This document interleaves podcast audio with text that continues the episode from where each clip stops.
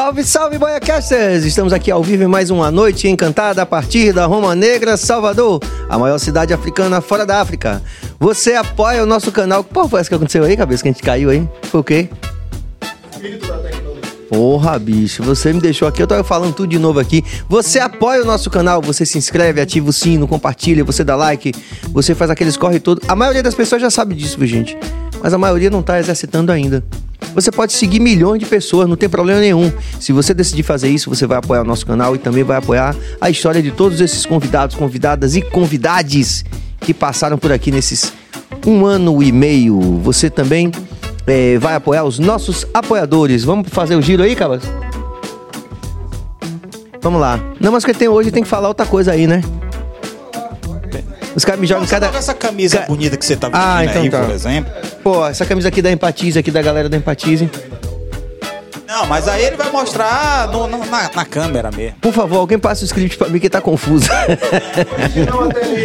Original Ateliê, o nosso grande Prince Adamo. Muito obrigado pelo apoio sempre aqui com o Bahia Cast. É, também o nosso Sampaio Sabores, o melhor hambúrguer gourmet da Bahia. Chegando Nosso apoiador. Esse, esse é, é premium. É. E se você quer anunciar, você pode anunciar aqui também no BahiaCast. Já tivemos grandes parceiros e a gente vai sempre renovando. É, agora tá chegando a rapaziada da Empatize aqui. Eu quero mandar um salve aqui pra Carlos Costa, toda a rapaziada, porque logo logo vão estar aqui com a gente. E é isso, você pode anunciar aqui no podcast. Você sabe que o podcast até 2024 vai gerar 40 bilhões de dólares? Então, se você está gostando dessa nova forma de comunicação, seja qual for a sua área de atuação, venha fazer podcast aqui no nosso estúdio. Porque não é só você ter a câmera, ter a internet de mais de um mega. Daqui a pouco eu explico essa, essa resenha de mais de um mega. Mas é, não é só você ter a internet ter a câmera e ter, enfim, todo o espaço. Você também vai estar sendo apoiado por pessoas que são profissionais que têm uma longa experiência com essa coisa da internet. Venha fazer parte da melhor equipe aqui, venha fazer junto com vários podcasts que já passaram por aqui. é, vários parceiros que estão fazendo aqui a partir dos nossos estúdios. Venha fazer seu podcast aqui nos estúdios do BahiaCast. Sem querer falar. Hum, mas já falando. Já, mas já falando, né? Tem muita gente que fala, não, porque venha fazer aqui, que não sei o quê. Gente, olha o resultado da- da- das páginas. Se tem resultado, faça lá, lógico. A Uhum. gente quer que todo mundo cresça. Agora, se não tem resultado, a gente já tem já tá botando a perninha de fora, tal, não sei o quê. Dá pra, dá pra passar pra todo mundo, porque é uma preocupação nossa, certo? De fortalecer a área dos pod- do podcast em Salvador, no Brasil e no mundo. É isso aí. Uma, é uma vez que já está desterritorializado, né, Billy? Com certeza. A- Nossa, maior audi- Nossa segunda maior audiência é São Paulo. Não é nem. Pois é. Sal... Vem Salvador, depois vem São Até Paulo. de Plutão tem gente vendo, Até vindo, né? Plutão agora. Com o Mega. Eu quero mandar aqui um salve para Jorge Billy, nosso diretor geral do programa, também o nosso diretor técnico Walterson Cabeça, também nossa produtora Suane, muito obrigado Suane. E hoje com a presença também de, de uma grande audiência aqui, grande na relevância, né não, Billy? É, porque era pequeno, era magro. Agora. Cabeludo. Grande Vitor Hugo está é, aqui. agora tá. Vitor Hugo, que é uma grande promessa realmente de bombar um podcast. Se ele aceitar vir aqui, os nossos convidados, né não? Amanhã ele tá cancelado, mas É. é, depois ganha um milhão de seguidores, né? Como sempre. Tá tudo Ah, certo. As pessoas são canceladas no, num dia, no outro dia. É... Inclusive, pela longa experiência né, do nosso convidado que eu vou anunciar agora sobre essas questões, a gente vai pautar um pouco essa, essa relação, diria, bizarra da internet, né? Quer dizer, o cara é, faz uma coisa terrível, uma, tem uma atitude misógina, machista e de repente tá com um milhão de seguidores, né? Exatamente. Vamos, Vamos falar sobre com- isso. Exatamente. Porque como a gente está abrindo a nossa semana com chave de ouro, a gente está mais uma vez, isso digo sempre para vocês, é muito importante para mim como é, o host aqui do nosso BahiaCast, que a gente tenha convidados que despertem essa, esse interesse da gente vir bater um papo pela longa atuação, né, pelo grande currículo é, que mais esse convidado tem. A gente tem acertado bastante nesse sentido e a gente sabe que a relevância da atuação dessas pessoas, como esse convidado está aqui essa noite, é uma relevância que nos eh, faz levantar da cama e dizer assim, porra, bicho, como é de fuder fazer o BahiaCast, né? Eh, nós vamos conversar com um maestro multi- multi-instrumentista, eh, um bacharel e mestre em composição pela Universidade Federal da Bahia e é um, um- um- um- como diria, um ativista cultural dos primórdios da internet que vai nos ensinar muito sobre esse começo que poucas pessoas sabem hoje como é que foi esse começo da internet, como é que foi produzir conteúdo na internet. E esse cara tem experiência de sobra para passar pra gente. Evandro Botti, Yeah! grande Vandex. Yeah! Vandex da Bahia. E aí, meu irmão, obrigado. Começar agradecendo Que por você, massa. sua Obrigado. gentileza. Eu queria agradecer e falar que vocês estão de parabéns aqui, o BaiaCast. Realmente, as acomodações são luxuosas. Nababescas. Inababescas, vale a pena, velho. Áudio, vídeo, tudo de qualidade. Estão de parabéns aqui. E na luta da cultura independente aqui, né? Da, da, da nossa terra, porque você sabe que é difícil e você tem que se organizar, né? Pra poder desorganizar, não é Com verdade? certeza. pra poder bagunçar o sistema, né? Já dizia o velho Chico Sainz. Mas vamos fazer um apanhado assim, cronológico, começa assim um resumo, né? Um resumê, como diria, é, da sua atuação como artista e ativista cultural. Você é bacharel e é também mes- mestre em, em composição pela UFBA. Isso. Eu fui colega aqui do nosso amigo Vitor Hugo Tá de aqui. sala. É. Você aguentou? Parte A- mais aulas, difícil. aulas de teoria, aulas de solfejo. hein, Vitão? Tinha que solfejar. A gente tinha uma professora, Graça, Maria da Graça. Você Sim, lembra, Vitão? eu lembro de Maria da Graça. Se você não chegasse conheci. com solfejo lá estudado e cantasse as notas erradas, meu amigo, a vara. A vara. Eu acho que eu fui até aluno ouvinte de, dela. Que massa. Tinha uns malucos lá Pô, que- Que professora, Ô, viu? Hugo, bote aí um pouquinho de vinho aí nesse, negócio aí. Vamos fazer um brinde a Maria da Graça. Vamos. Grande Mas professora. passa aqui, porra, Da. UFBA de... de, de... Tá uma esculhambação aqui. Organizada. Era daquelas professoras que reprovavam. Se você não soubesse solfejar, você perdia a matéria, Um né? brinde não, a Maria da Graça, então? Maria da Graça. É. Vem. Porra. Fomos alunos também, Vitão, de Paulo Costa Lima. Sim, Ah, grande mestre. é. Porra, grande Paulo. Foi uma luta pra ser aluno dele, velho. Era uma dificílimo, muita concorrência. Porra, aqui, pô. Hoje é festa. Tão perto do carnaval. É. Ah, Essa escola de música que tem uma história também. Eu espero que a gente possa aqui, na medida do possível, documentar um pouco dessa história também, né? Aqui via, né, nesse formato de podcast, porque é uma escola realmente ímpar, né? É. Como, aliás, algumas escolas, é, a escola de arte, acho de uma forma geral, na UFBA, né? como A escola de dança educador, moderna mesmo, né? Educação na Bahia Sim, é uma sim, luta, sim, né? A verdade é essa. Mas é isso que eu digo, apesar da luta, a gente tem uns expoentes aí que realmente a gente fala assim, rapaz, como é que esses caras conseguiram, né? Como é que conseguem fazer É produzir tanto? verdade. Acre- Acreditar na educação, né? É, Porque tem sempre o caminho mais fácil, né? pois é. A gente lá, o que, que você quer estudando música? Rapaz, você faz o rock and roll. O que, que você quer é, aprendendo, né? Harmonia, não sei o quê. Mas eu acho que uma coisa não nega a outra, né? Você, com certeza, é, é, uma coisa ajuda a outra, né? Na, minha- na minha opinião. E você é, é, tem que utilizar tudo, todos os recursos que você tem na sua terra, né? A gente tinha aqui a, a UFBA oferecendo curso de composição, que não era rock nem era popular, né? Não tinha nem música, nem ainda o curso de música popular. Hoje em dia Sim, existe, sim, né? sim. Que já é uma interseção, né? E na época não tinha. Então, mas mesmo assim era o que tinha, né? Então é, a gente, eu fui lá, fiz vestibular, estudei, passei no vestibular e encarei, né? Aquela linguagem erudita, né? Europeia, tão diferente, né? Do que eu, do que eu estava acostumado a fazer. E para mim é, foi difícil no começo, claro, porque são dois mundos totalmente diferentes, né? Da música erudita, né? Da música europeia, escrita, né? Para a linguagem que eu estava acostumado a, a fazer, que era o rock and roll, que era a música pop, né?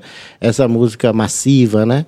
E no, no começo parecia, né? Uma contradição, né? Mas com o tempo Eu me lembro que a gente vivia isso mesmo, essa, é, essa contradição. Com o tempo você vai descobrindo que é tudo a mesma coisa, né? Que a São música- complementares, é, né? É, Beethoven foi muito popular, né? Beethoven foi um popstar, né? E não só na música, a gente, a gente falando de, a gente, várias pessoas já tiveram aqui falando de literatura, por exemplo, a gente fala de Machado de Assis, que hoje é um clássico, também já foi folhetim, né? Exatamente. escrevia para tipo, como se fosse novela, como se fosse malhação. Exatamente. A alta cultura, né, e a cultura de massa, né, Sim. e elas se encontram, né. Eu, eu acho que o grande lance e o que engrandece um, um, um- um povo, né, na verdade, é, é esse diálogo, né, essa Sim. posição de, de, de não ficar um- os limites tão rígidos, né. Principalmente na Bahia, né? Exatamente. Não foi Paulo que falou, falou que o negócio do Tchan? Tananana. né? Me diga uma coisa. Tá. E a Márcia versão pagode, né? Foi Paulo que falou isso? Foi? Teve uma resenha dessa, não foi? Segura o tchan. É. Segura o tchan. tchan, tchan, tchan. Agora, Vandex, de úteros em fúria para faculdade de é, escola de música, é muita mudança. Que caminho foi esse que você você pegou o ônibus para ir pro show, acabou parando ali no Canela? O que foi que aconteceu? Esses úteros pariram tanto assim que estavam enfurecidos assim? O Teros em Fúria é, foi uma brincadeira de escola, né? Que eu comecei no Vieira, no Colégio Antônio Vieira. né? Foi muito massa. A gente tinha a oportunidade Fez história em Salvador. de tocar duas vezes por ano, de ter palco grande, assim, duas vezes por ano na mostra de som e nos festivais de música. O Colégio Antônio Vieira era muito liberal para a época. E Na época. na época, que eu acho que hoje em dia não existe colégio em Salvador que tenha mais isso.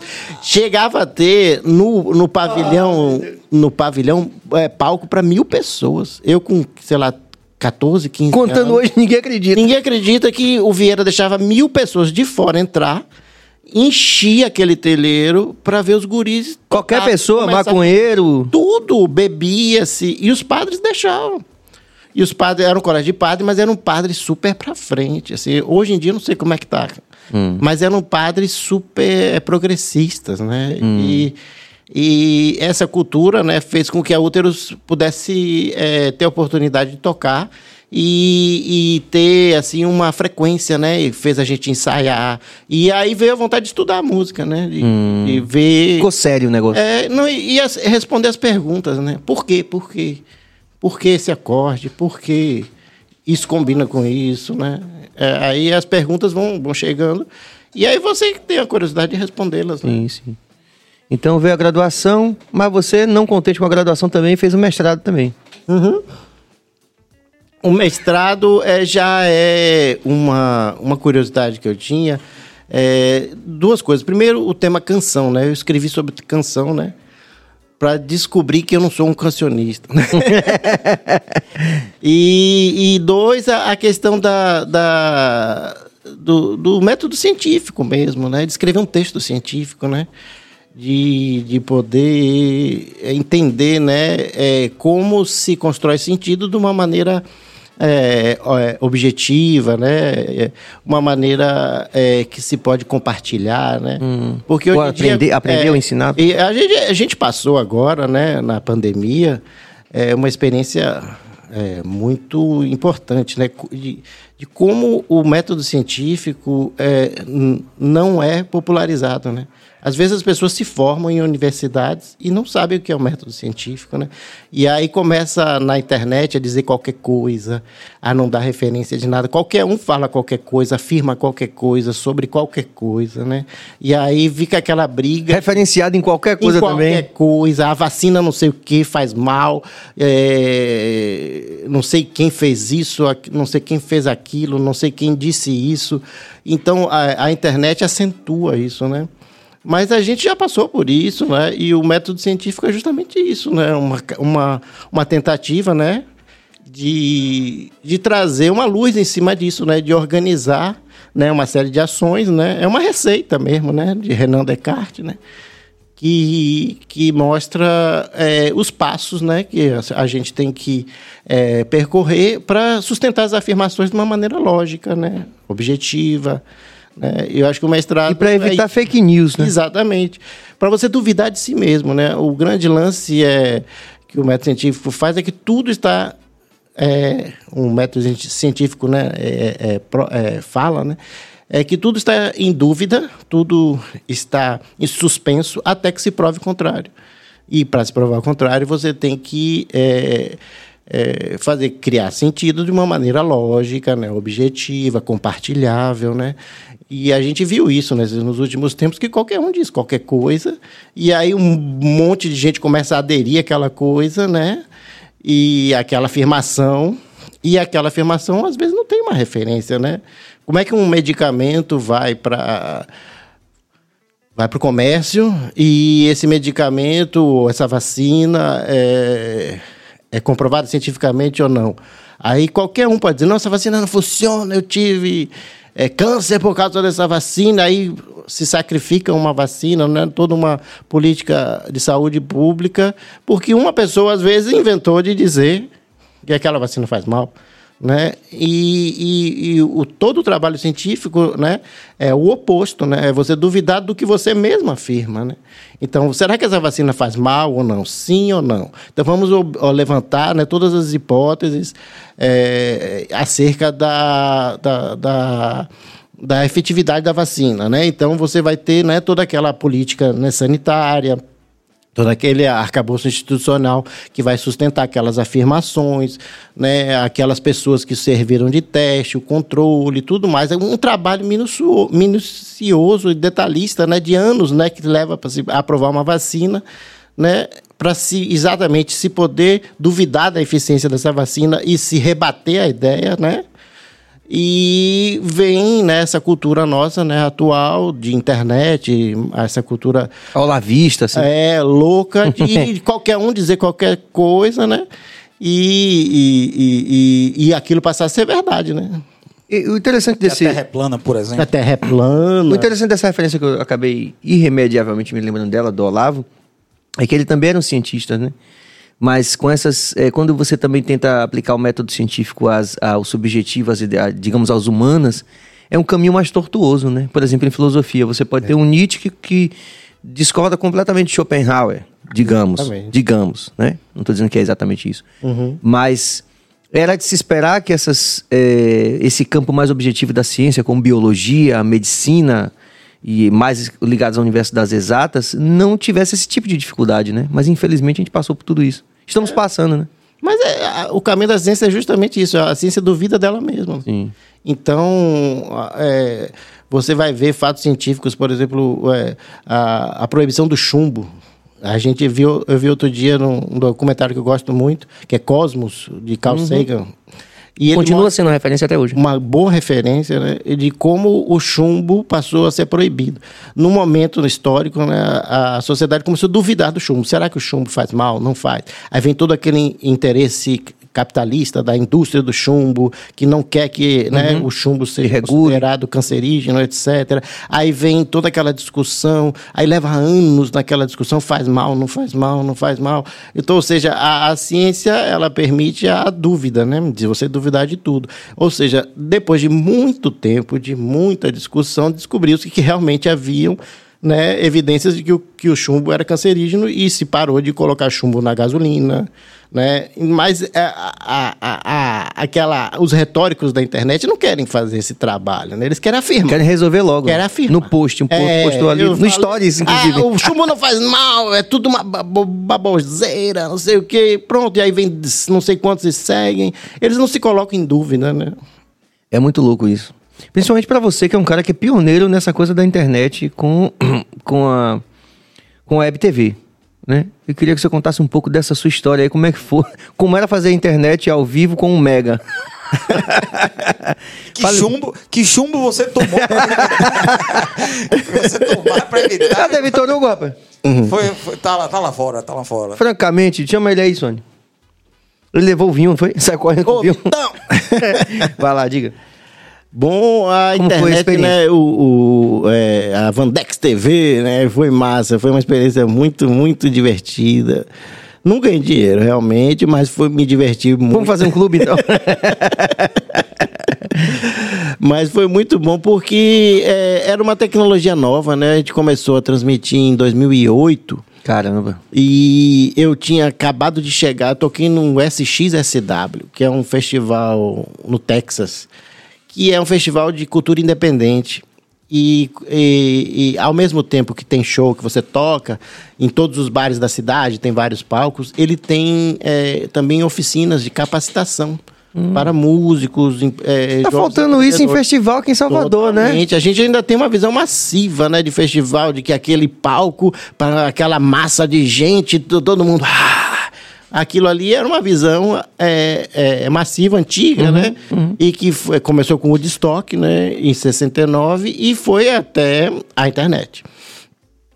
Claro que a, o- a cultura independente dos Estados Unidos sempre existiu e é uma coisa que a gente tem que aprender muito com isso, porque a gente aqui, é, a cultura independente não existe praticamente, né?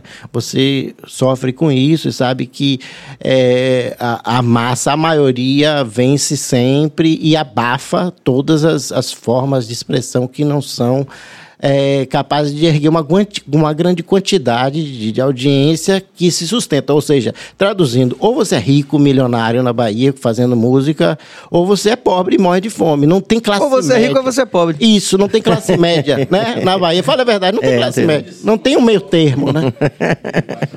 Isso é uma resenha interna com o Billy também, que daqui a pouco vai falar sobre MBA, sobre, sobre Não, criptomoeda. frase boa que Fito- Vitor colocou aqui é o de cima sobe e o de baixo É, desce. o de cima- Exatamente, é cruel, é cruel. Lembrando o nosso compositor mó, que é Rogério. Rogério, de lá de que, Cachoeira. que inclusive essa música se tornou um sucesso na voz de Carla Cristina. Se tiver alguém aí perto de Carla, Carla Cristina ou a própria, se tiver, vem aqui, Carla, pra conversar com a gente. A gente tem Bom, uma história, bom, bom, bom. a uma história frase antiga. É boa, essa É. frase é Não é? isso é exatamente. A cultura baiana é isso. É uma briga pela quantidade, pela massa, né? É o Brasil, né? Hum. Muito. Ah, Mas nos Estados Unidos eles conseguiram ter um, um- um- achar um meio termo. Ou seja, eles têm o massivo, certo? É, essa besteira de bunda, de não sei o quê, do povão, não sei o quê, funk, blá, blá, blá, blá. Uhum. Fale mal, mas fale de mim, tem. Em todo lugar tem. Na Europa tem, nos Estados Unidos tem. Eles têm também a música alta cultura, orquestras e jazz, mas eles têm um meio termo, que é a classe média e que tem, nesse, nesse mercado que eles chamam indie, eles têm eh, gravadoras, eles têm circuitos de turnê. Você Festivais. Faz turnê. Você tem festivais. Você tem mídia. Como você, aqui que é uma exceção. Lá tem várias exceções. Tem mídias ligadas a universidades. Ou seja, é, eles pulverizam mais e você acaba conseguindo se profissionalizar sem necessariamente seguir aquele né, aquele cânone, jogo, né, é. jogar aquele jogo do massivo, né? Que Nem todo mundo tem saco de fazer isso, né? E aí eu fui nesse festival SXSW, que acaba sendo uma convenção de malucos independentes do mundo todo, e lá tinha workshops, né, ensinando a, a várias coisas, a divulgar, ensinando a, a- a como você fazer arte para o disco, tudo que interessa ao músico independente, tudo, aonde você vai pre- imprensar vinil, que na época estava começando ainda, já tinha gente pensando em fazer vinil em casa, Independente. independente, né? E é muito massa. E a gente tocou, né? eh, fomos patrocinados aqui pelo governo da Bahia para poder ir para esse festival. Fo- a- Foi a primeira banda, é, Vandex, né, no caso. Foi, acho que a primeira banda baiana, brasileira acho que não, mas baiana com certeza. E eu participei desses workshops e, e ali eu vi que eles já estavam fazendo, pensando na internet dessa maneira. E eles faziam, me lembro, o, o de- da seguinte maneira: eles tinham uma mochila, né? E que tinha dois microfones direcionais na frente. Você botava a mochila, dentro da mochila tinha uma placa de áudio e tinha, um, ah, de alguma maneira, um cabo que ia para a internet. E essa mochila é, é, eu vi em muitos shows. Ou seja, existiam já em 2008 pessoas como você, como de cultura independente, que estavam é, pegando, usando esse equipamento e se posicionando na frente do palco de uma maneira barata, rápida e eficiente, com aqueles microfones direcionais e transmitindo aquilo. Aí eu fiquei, ah, rapaz, que coisa sensacional, né? Se isso na Bahia vai ser Se chegar na Bahia, vai ser um problema. E, e a internet ainda local era de um mega da- a transmissão. Aí eu entendi um pouco mais ou menos, tomei minhas notas, né? Aí eu cheguei de viagem, vim aqui tentar. Na época eu tinha um estúdio, né, de gravação de áudio, né? E tinha todo o equipamento de áudio. Não tinha nada de vídeo. Eu não sei nada de vídeo, até hoje não sei. E, e- mas eu precisava saber. Eu precisava saber o que é uma câmera, o que, que, né, o que, que é um cabo. Na época eu não tinha nem HDMI ainda. Então, o que, que acontece? É, é, eu tentei é, é, é, é, fazer com que aquilo fosse viável aqui. Aí eu consegui um, um exemplo aqui de um, de um político que tinha, que era Pena TV, a- é, através de um amigo meu, Nuno Pena, que também é grande batalhador do cinema aqui alternativo, e ele me mostrou é, essa web TV, Pena TV, de um político em São Paulo, que já estava transmitindo, é, falando de, de, de assuntos é, políticos, né, de temas políticos. Aí eu fui pesquisar tema TV, vi o site, vi mais ou menos como é que ele fazia. Não vou tentar traduzir isso para música, né? Aí eu, eu na época é, eu sempre eh, gostei de computador, sempre programei, né? Porque minha família é, é, é de analistas, né? Então eu tive essa. essa Você manjava o DOS, aquelas assim? isso, isso. É, é, a gente, ah, no começo da internet, da época de 90, eu tive a oportunidade, através da UFBA mesmo, de ser pesquisador e de acessar a internet ainda sem o Windows, ainda, era no DOS. Então, Internet, peraí, diga de novo. Internet no DOS. no DOS. Não tinha Windows. Não tinham ainda. Tinha alguns comandos ainda que você. Aquela tela preta feia. Aí você dava o comando, aí você conseguia entrar num outro computador de, e era muito ligado ao circuito universitário. Então você fazia um comando lá. é, não esqueci, Gopher, não sei o que, tinha os, os comandos que você dava e você conseguia entrar daqui na Universidade do Texas, Nova York. Era a coisa mais fantástica do Bem, mundo. Aí você chegava lá, dava um, mandava listar o diretório. Pô, tem livros aqui, olha. Você daqui de Salvador, aí começava a, a brincar, mas naquela. Naquela, ainda naquele ambiente DOS feio, né? Aí, quando veio o, o Windows e veio os browsers que a gente está acostumado a, a, a, a utilizar aqui, né? O Google Chrome, o Explorer, etc.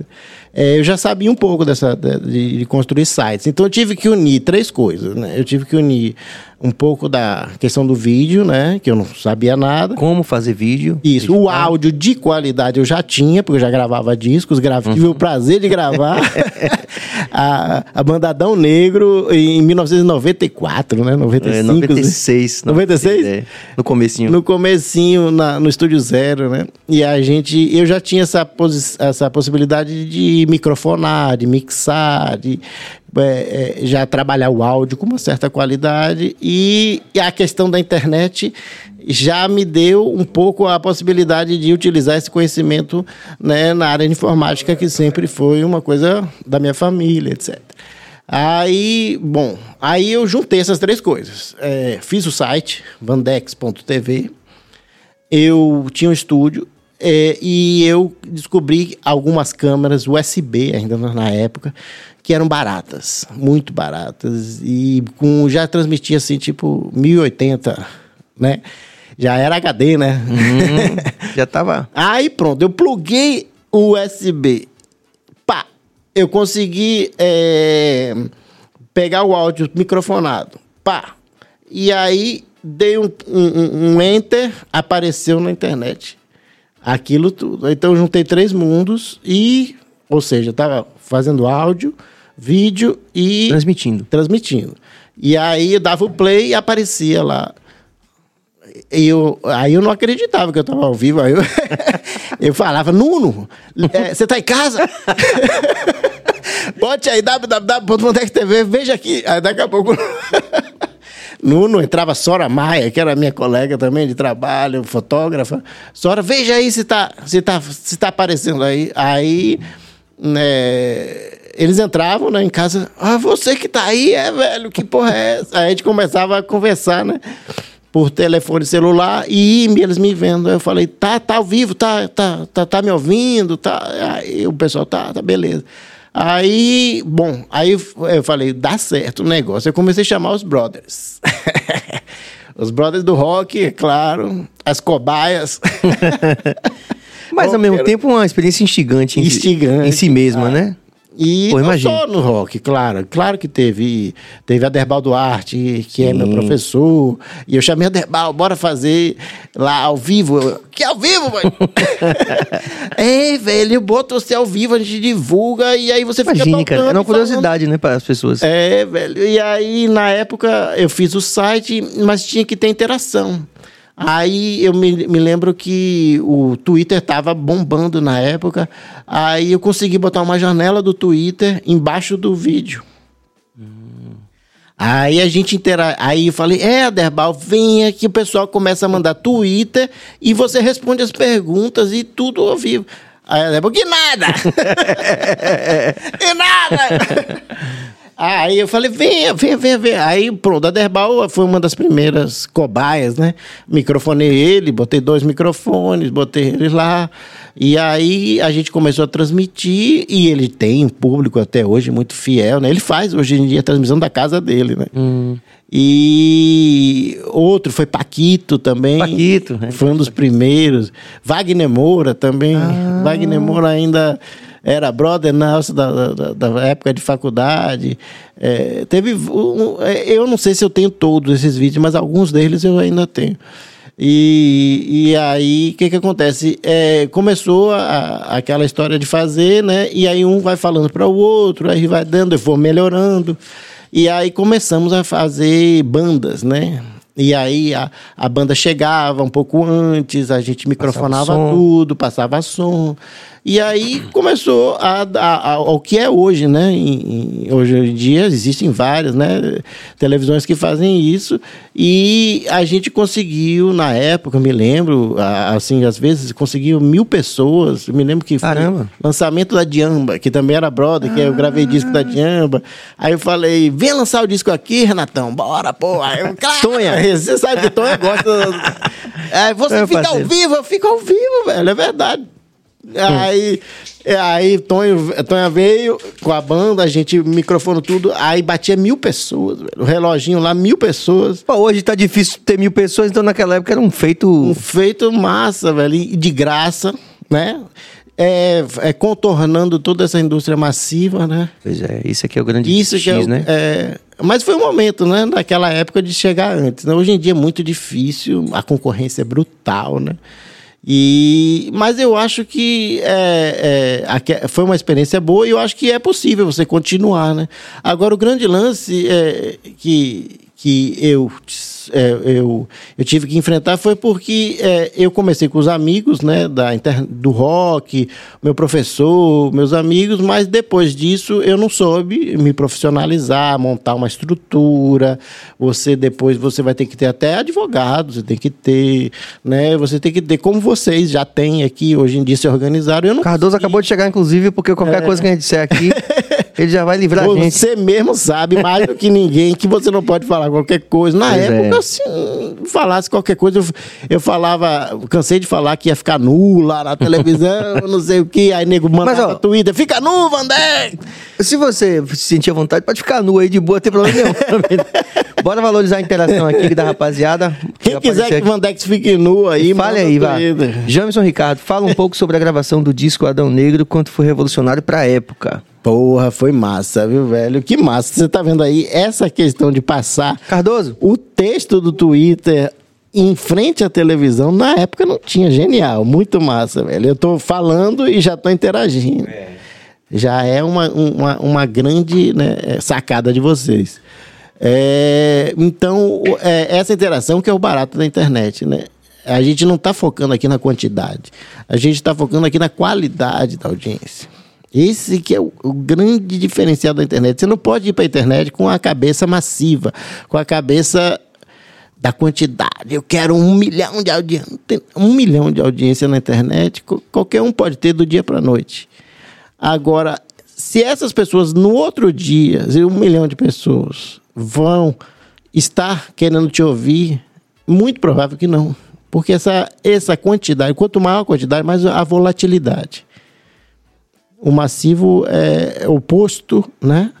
É oposto ao, ao específico, né? Ao, a, a, a questão da, da profundidade, né? Do, do conteúdo, né? Então, é, eu acho que esse lado, assim, de, de, de, de pensar na quantidade é uma roubada, assim. Nu- Nunca pense... é, se você é uma banda, se você está independente, em querer agradar todo mundo. Você nunca vai agradar todo mundo. Nem nunca vai agradar um- uma quantidade imensa por muito tempo. Você pode até dar sorte de, num determinado contexto, você falar alguma coisa e todo mundo dá risada e você vir estourar o, e ser o bombadão. Beleza, man. Aproveita esse foi momento. natural, tipo assim. Venda seus discão aí, porque não vai durar. Vem, e você tem que estar preparado para essa hora. Você irremediavelmente me lembra do exemplo do Metallica com Black Album. Foi algo parecido. Tem tanto a ver com a internet, mas tem também. Mas você não, por exemplo, é, tipo assim, quando você tem 15 segundos de fama e as pessoas vão verificar seu material, certo? Que aí é, foram 15 bons e, sei lá, mil horas terríveis, por exemplo. Mas quando existem pessoas também que têm 15 minutos, de, 15 segundos de fama e quando você vai ver o material é bom. Eu acho que, são- não- acho que não, talvez não, não, não seja para todos, né? A gente Isso. tem que ver, por exemplo, se você tem um bom material, Isso. né? E aqueles 15 minutos te deu uma fama, as pessoas também vão aca- acabam seguindo. Mas- no, no seu caso, no, no Vandex TV, como é que se diz? Como é que você avaliava isso? Como é que você. Você tinha a noção de quan- como você chegava?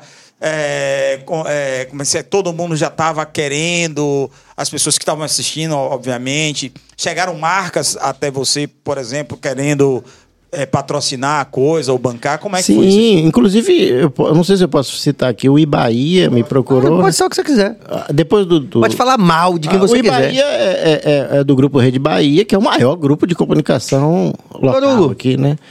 É, na época me procurou, me fez propostas, assim. Eu que não tive a pegada mesmo de.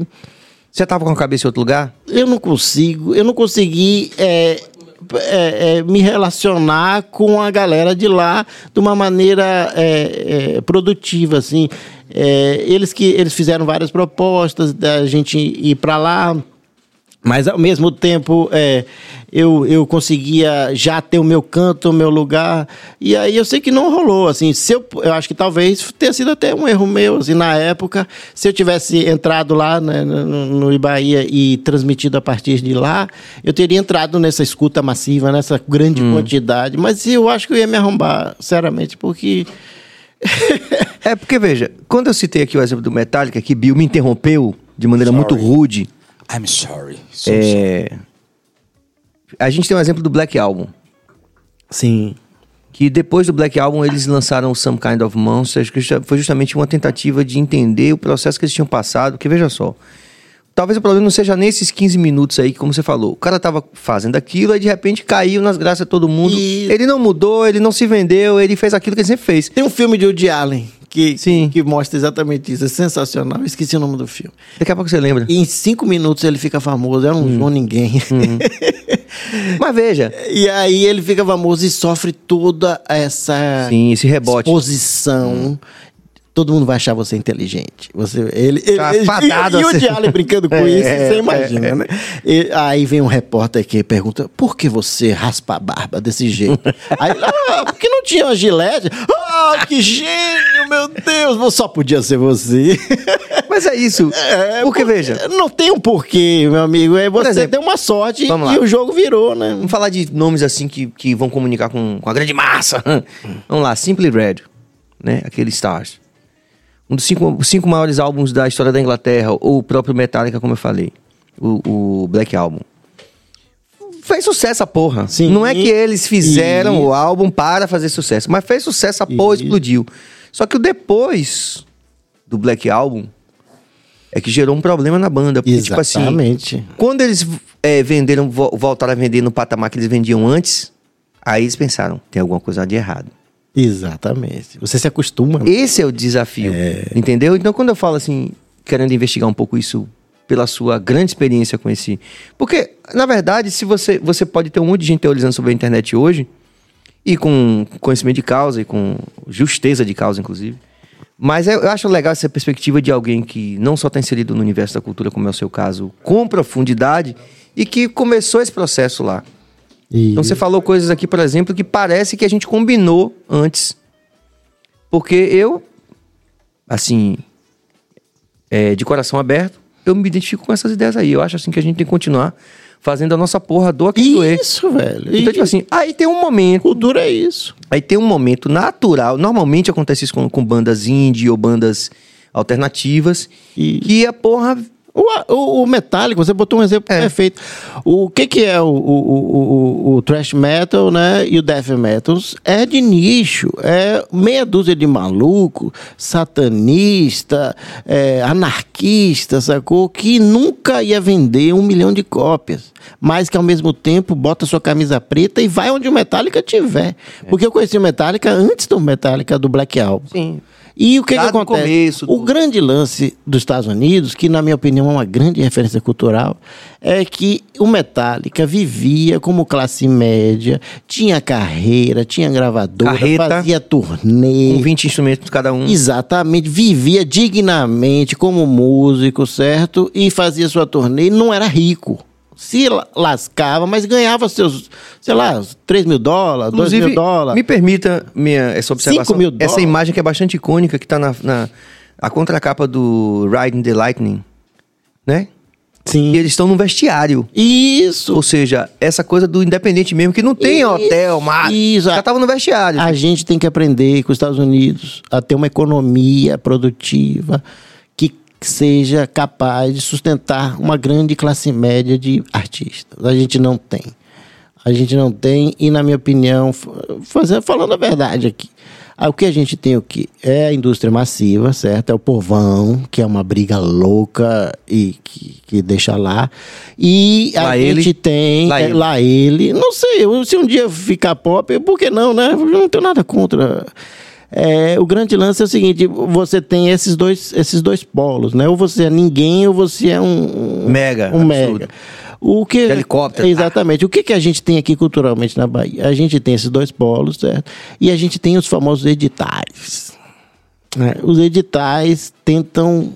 Tentam, uma boa. Uma, é, uma, é uma tentativa Eles conseguem? do governo é, interferir nesse jogo. Né?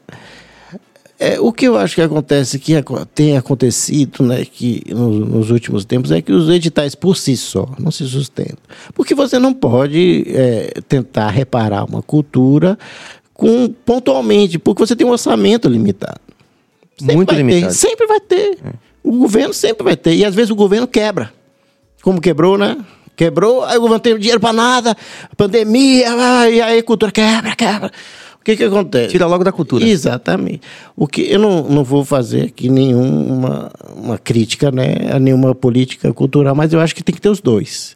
Você tem, pode fazer o edital, certo? Massa, legal, vamos lá, mas o edital não conserta. Eu acho que o que conserta é uma economia, uma economia eh, cultural independente. E o único país que eu conheço que tem isso é os Estados Unidos. Né? Nem a Europa tem. A Europa, é- se você parar para ver, o governo entra lá subsidiando o conserto, né? Vitão conhece, né? O governo da França, né? O governo da Alemanha paga a orquestra, mas o cara tem grana, Pelo né? velho? menos isso. Pelo menos isso vale a pena. Tem que continuar pagando as orquestras, ex- exatamente. Mas mesmo a Europa não conseguiu eh, ainda o que os Estados Unidos conseguiu. Para mim, a grande referência de- dessa cultura rica, né? É, rica no, no- no sentido de diversidade. né? É, é os Estados Unidos, né? Com, através dessa cultura independente. Então, eh, como é que se faz essa cultura independente? Você acabando os monopólios, certo? Ou seja, todo mundo é igual, o governo vai entrar para que o jogo seja mais justo. Antitruste, essa coisa. E o Carnaval da Bahia é um truste, né? Vamos, vamos falar a verdade. Bote mais um aqui, velho. Na moral, continue, continue. A grande, a grande fonte de riqueza da música popular baiana é o Carnaval da Bahia. Porque o baiano tem o costume de gastar no Carnaval. É, é ou não é? E nenhum governo mete a mão naquele jogo ali. Não é verdade? Ninguém tem coragem. É verdade. Então o que que acontece? Primeira coisa era fazer aquele jogo ali, que é onde a grande grana, ser justo. Para essa classe média. Ninguém mete a mão e fica ali e fica com aquela conversa, não, é depois. Peraí. Peraí, por quê? Porque eles vão bater de frente com uma, um, um, Um califado um ali, um- status quo. né? Um carlismo ali, uma. É, é, um- e, e empresas, produtores, artistas, né? Eu não toco mais, cara. Depois que eu falei isso, eu não toco mais. Se você bater de frente com esse povo, né, você não se elege. Então a verdade é essa. Então, bom, voltando ao direcional, deve, na minha opinião, a gente tem que sustentar essa cultura independente para você distribuir renda, distribuir possibilidades e enriquecer a cultura. Os Estados Unidos com, conseguiu isso, né? E você vê, por exemplo, esse SXSW que eu fui, é um carnaval. Se você vai no período de março em Austin, Texas, as ruas estão cheias de gente, gente. um estado vermelho, né? Curiosamente, um estado vermelho, que você é, poderia pensar que é, é, é mas republicano, de, é, tradicionalista. E Austin é super progressista. Você vê que você saindo de Austin, você já pode entrar numa caretice, preconceito, racismo, mas Austin, hum. que é onde tem os super progressista, universitária, tem muitos jovens. Então, o que, que Austin fez? Primeira coisa, vamos fomentar a economia local. Então, o que que acontece?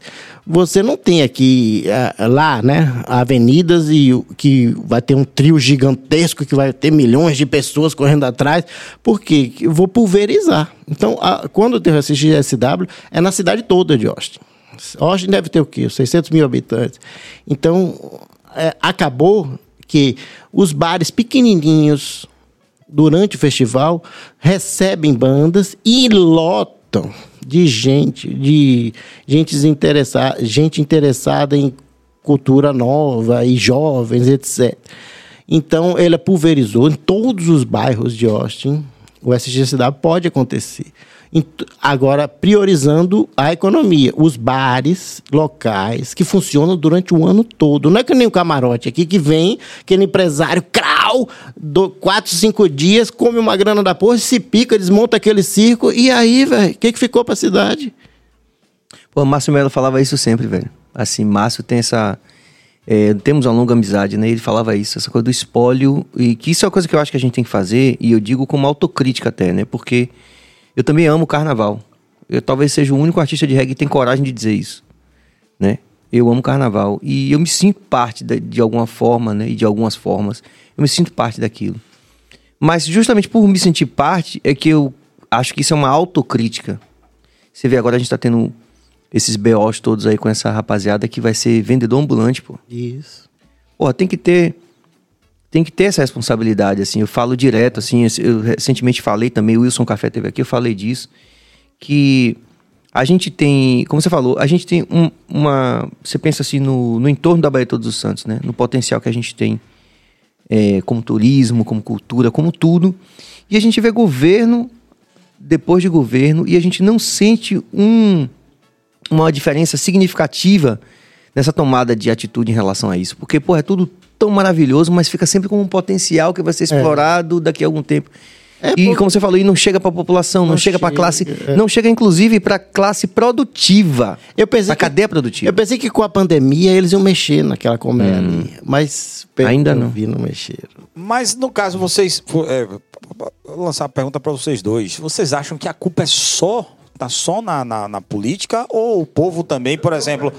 Por, por exemplo, a gente estava até analisando, essa, essa, semana, a gente colocou uma, uma, um texto de Jeremias Gomes, filho de Edson Gomes, né, cantor também, que ele estava falando que as pessoas prestigiam muito os grandes artistas, os grandes eventos e eventos que são tão bons, que tem bons artistas, eu, é, a, sei lá, 10 reais a 20 reais, a galera ah, meio que pede até, te, te pede até cortesia.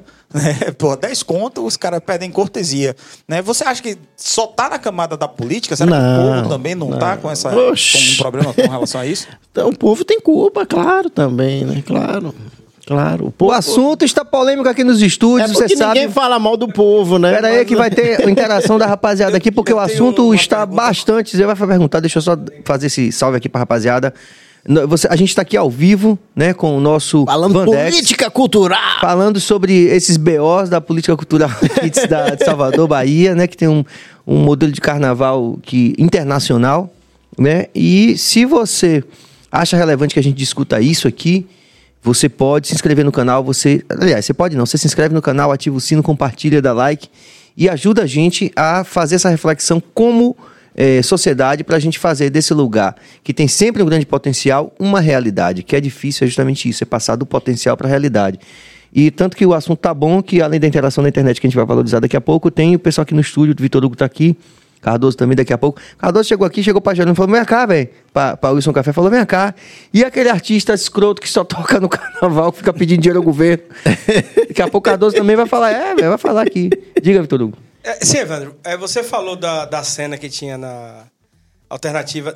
Eu, quando vim de. é, quando cheguei em Salvador, a cena alternativa era bastante rica aqui em Salvador, né? Tinha, tinha loja de punk rock, vendia disco É, punk rock. é verdade. Tinha loja de headbangers que só É vendia. Era, e tinha loja de, de axé de tudo.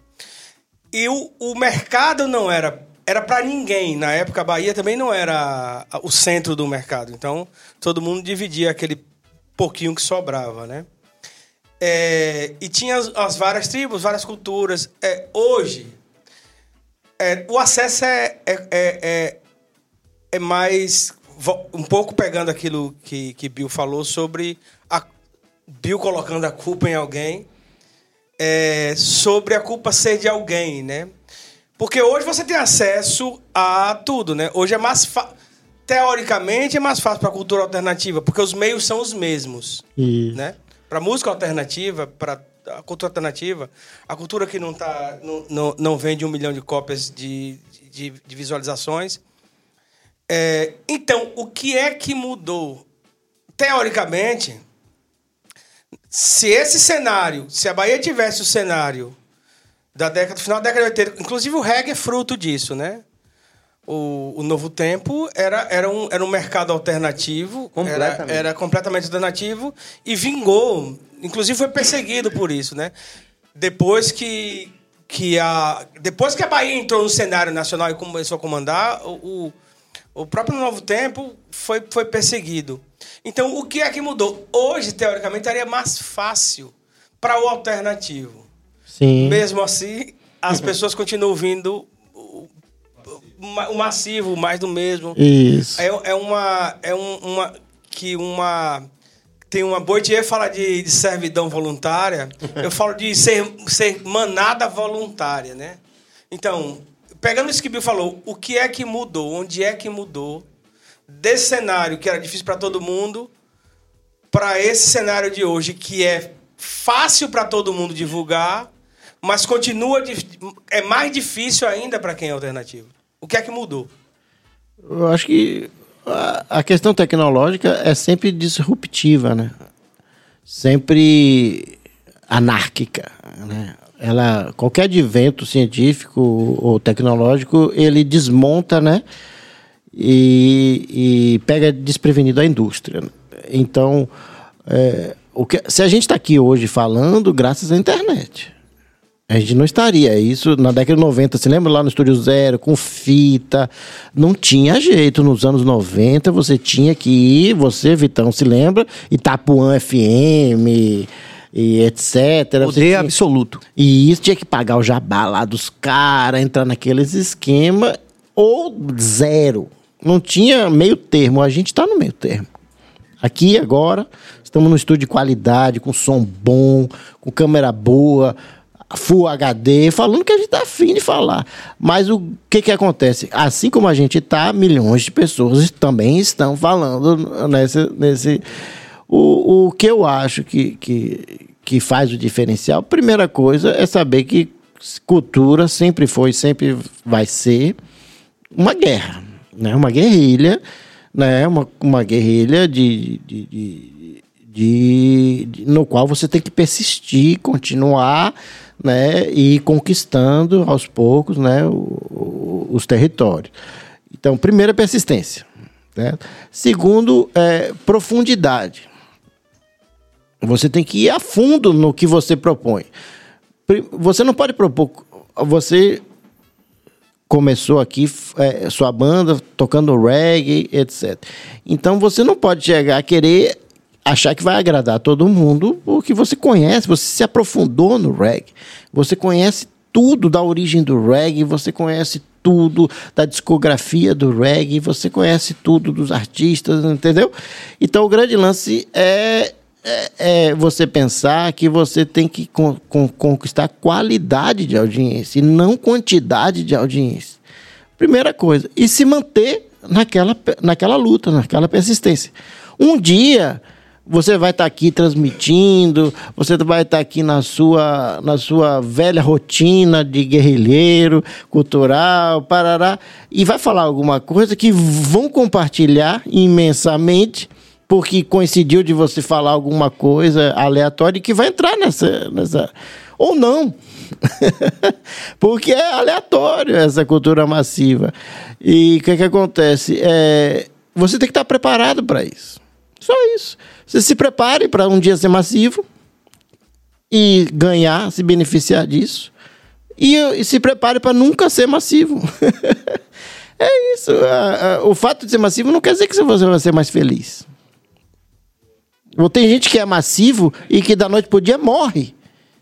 Tem, não é verdade? Tem inclusive casos Que de a- artistas que conquistaram, né? Muitos artistas, inclusive baianos, já citei aqui. E eu acho que Netinho, inclusive, cantor, é um, um exemplo bastante contundente disso, né? De um artista que é, foi vitimado pelo sucesso nesse sentido. Porque É. depois que ele tinha tudo, Exatamente. ele foi pro Faustão e disse assim: não tô feliz. Exatamente. Michael Jackson. Michael Jackson também. é. Muitos exemplos de pessoas. Tem gente que ganha na loto. Tem um exemplo esquecido, é um cara que ganhou na loto, aí casou com uma mulher miserável. Aí a mulher fez de tudo, armou com o cara, o cara morreu, velho. O cara morreu. O cara ganhou na loto pra morrer. E não gozou do- dos bilhões dele. Pra que porra ele ganhou na loto, rei? Não era melhor ele ter ficado lá no, no salário mínimo dele, né? Tomando cachaça no bar, aguentando as negas ali, pá. pá. Agora. Ô, desculpe, Wander. É, Vamos valorizar a interação daqui a pouco, Billy. Falei. Bora. É, o que, que passou na sua cabeça quando rolou ah, o convite do Ibaía? Tipo assim, esses caras vão, botar na- vão me botar na geladeira, eu não vou. Eu, tô, eu sei que televisão nu- nunca vem coisa boa, ou foi, um- ou foi alguma coisa assim, ah, não preciso desses caras. O que foi que passou em sua cabeça para você dizer não para eles? Na verdade, é, foi uma proposta, né? Eles chegaram a tanto, sendo objetivo, é tanto para você fazer isso, isso e isso. Aí eu falei, não, não vale a pena. Eles vieram com uma proposta X, eu falei, não, qual é, velho? Você quer, você quer brincar, gente brinca. Agora venha com, com vontade. Né? Eles, é, é- é que o, o- é sempre uma ilusão que você vai chegar lá no massivo e vai ser grana abundante, que eles vão chegar lá, pá, botando pra fuder, você vai ficar rico. Não, porra nenhuma, são um bando de parasita, velho, que vão querer cada centavo, né? É, te prender através de contratos, através de. Né? Não pense que vai ser para. Não, não existe paraíso, não existe esse, essa utopia que vou chegar lá, vou ser famoso e vai tudo vir para mim, e eu vou ficar numa casona lá bonita. Não existe isso. Ser humano é ser humano, sempre vai ser, né? O poder sempre vai ser o poder. Então, o que que acontece? Você, na minha opinião, é, eles fizeram uma proposta, não aceitei. Pronto, tchau, vai pra lá, vim pra cá. Lá ele. Lá ele, tô feliz aqui, tô batalhando minha carreira, tocando, e eles estão lá na vida deles, e aí cada um vai. Pode ser que amanhã venha outra proposta, e aí vão- certo, é, então. Se a gente se casar, a gente casou, beleza. Agora você tem que ter um. Você não pode ficar. Tá no inferno, abraço de capeta, É, né? Abraço capeta. É, não, não, não existe inimigo, não existe bom, não existe mal. Depende da situação, né? Cada situação, cada causa é um caos, né? É. O cara casou com a mulher, matou o cara, né? quer dizer, que amor da isso porra. da, da- da- da teve. loteria, né? Que o cara pegou, ganhou na loteria, era um coitado João Ninguém. Porra. E a, a mulher foi. A, a primeira coisa, quando você ficar rico, barão, é que os traíras, as mulheres vão colar em você, brother. Isso aí. No jogador de futebol, você tá vendo. É, aí, muita coisa velho? rolando, né? Você está vendo aí nosso jogador baiano envolvido, né, no, num escândalo internacional, né? É, o Daniel Alves, né? É uma Sim. coisa triste, ou seja, o cara milionário. É, e saiu. E, É. tinha- e ele tinha, inclusive, o capital simbólico, né? As pessoas falavam dele sempre muito respeito. muito carinho, aquela personalidade. Armaram para ele, claro, as mulheres, o ambiente, né? A própria, a própria, eu fico pensando até na justiça, né? Na justiça da- do país da, da Espanha, né? Se não está ali pensando em arrecadar, né? Porque é um brasileiro que está milionário, que ganhou dinheiro espanhol, né? Sim. Porque a Tem todas justiça essas questões de fisco aí, né? Exatamente. E ele no, de um dia para noite, passou de ser milionário para ser presidiário. E bem quisto, né? Não só milionário, milionário é bem quisto, que é difícil, né? Assim, tipo, como a gente tá falando aqui, quer dizer, um cara que conseguiu alcançar a casa que você falou, o dinheiro e tudo, E- mas ao mesmo tempo era um cara respeitado. não sei Respeitar, o quê. jogava a bola de verdade. Mas é porque ele não estava preparado, né? Lá pra... Quando você chega lá em cima, né? O jogo continua, velho. O jogo é muito mais difícil, né? Na política, na arte. Você ficou famoso, não pense que você vai sentar no trono e tudo vai ser lindo. O jogo vai ser mais difícil. Isso é muito complicado pra gente que é artista, né? Assim, pra Com todo mundo. certeza, Uma celebridade com como um todo. O Metallica, como você falou, o começo da conversa foi o Metallica. O Metallica passou por isso. Ele foi lá no top, vendeu, barará, e aí depois? É, aí ficaram reféns dessa condição, né? Exato. Você não vai vender tu muito a vida toda. Você tem que ter um objetivo, né? Qual o objetivo do Metallica? É fazer som, né, velho? Não, eles começaram a achar que estava errado vender milhões, tipo, como o próprio é, Dave Mustaine também, depois, até ele no Some Kind of Monster, ele fala isso. Ele diz que ele, continu, ele continuou sendo um sucesso mundial, mas quando ele olhava pro Metallica, era sempre mais do que ele, ele se sentia, ele se sentia um fracassado. Billy, deixa eu ver essa parada aí. Vamos valorizar aqui, velho Vandex, a nossa interação, porque tá muito boa, inclusive, a interação. Ah, que massa, velho. Poder Quero- falar de, de- de- acreditar isso ao prestígio que você tem e a relevância daquilo que você está falando, que eu sou suspeito para falar, eu também. Eu tenho certeza que vai rolar maior BO que depois que você for embora, que vai rolar Eu várias que o- discussões filosóficas aqui. O reggae é, é um grande exemplo disso, né? O reggae é, é um, um público né, na Bahia muito forte, né? E é um público ao mesmo tempo que sustenta uma classe média. O rock não faz isso. O rock não existe ninguém na. Bahia que viva de rock, que more na Bahia. Você tem que se virar é, com seus o que públicos. é um- particularmente perverso, você não acha? é, considerando que. Eu já levantei isso aqui algumas vezes, mas eu acho que é importante a gente tentar reverberar essas ideias que, que são ideias que, que acho que vale a pena ser. A gente refletir sobre isso. Numa terra que, de onde saiu Glauber Rocha, né? Apesar de que ele é de Vitória da Conquista. Mas é, de onde saiu Glauber Rocha, de onde saiu. Raul Seixas, velho. Com certeza. Pete, que inclusive é a nossa contemporânea, da Diamba também, que você falou desse contexto da Diamba. Pete até tá gravando uma música minha agora. Aí, que massa. Me mandou um e-mail agora que vai gravar uma música minha da Úteros em Fúria no disco Aí, novo. É, que massa isso. Fico feliz. Porque assim, aí os caras falam assim, porra, mas a Bahia. A gente ouviu muito isso, inclusive de radialista, de coordenador, dessa turma, desse secto aí que você falou do, do massivo, E... que o rock não dava certo na Bahia. Você fala, pô, Raul Seixas é de onde, caralho? Exatamente. Né? Exatamente. Mas eu, deixa eu só valorizar essa interação com a rapaziada. Vamos fazer é- um brinde aqui. Vamos. Aí. é, valorizar A essa, a essa interação Bahia com a Cast. rapaziada, porque de qualquer forma, eu sempre digo a todo mundo que a interação, como tá aqui, grande, é sinal de prestígio do convidado. Vamos lá. Duda Espínola, grande Vandex. A época do Vandex TV, volta a favor, Cabas, é, em que você transmitia shows das bandas da cena rock baiana era sensacional. Nessa época não imaginávamos que lives fossem se tornar algo tão corriqueiro. Abraço. Porra, me lembro de Duda Espínola. Me lembro dos tweets dele. Obrigado, velho. Pô, com grande carinho, velho. E você continua na luta aqui agora através do Bahia Cash, velho. Que massa, velho. Ah, diga lá. Jamerson Ricardo, falando lá de Peneiro da Alagoas. Fala um pouco sobre a gravação do disco Adão Negro, o quanto foi revolucionário pra época. Uma demo, não foi? Foi uma demo, é.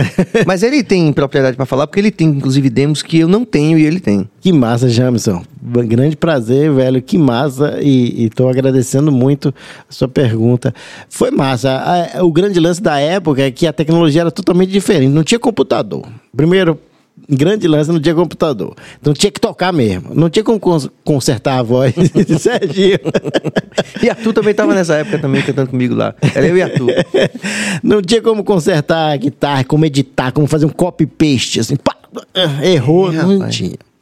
Era... Nem Melodyne não, Não, tinha. tinha. Melodyne, não tinha nada. Era um, um gravador de rolo, 16 milímetros, e que você apertava o REC, ele gravava tudo separado, baixo, é, é, é, etc. Guitarra, tudo separadinho, mas depois não tinha edição. E muito divertido, porque você, ao mesmo tempo, tinha todo uma preocupação com aquela qualidade do que você estava gravando, porque depois não tinha como me- melhorar, né? O Adão Negro já era ah, uma, uma revelação né, no cenário é, do reggae e ao mesmo tempo o reggae estava desabrochando nacionalmente. Né? Verdade, isso é verdade. Naquela época, anos 90, o reggae era tipo assim a grande novidade da música popular brasileira, né?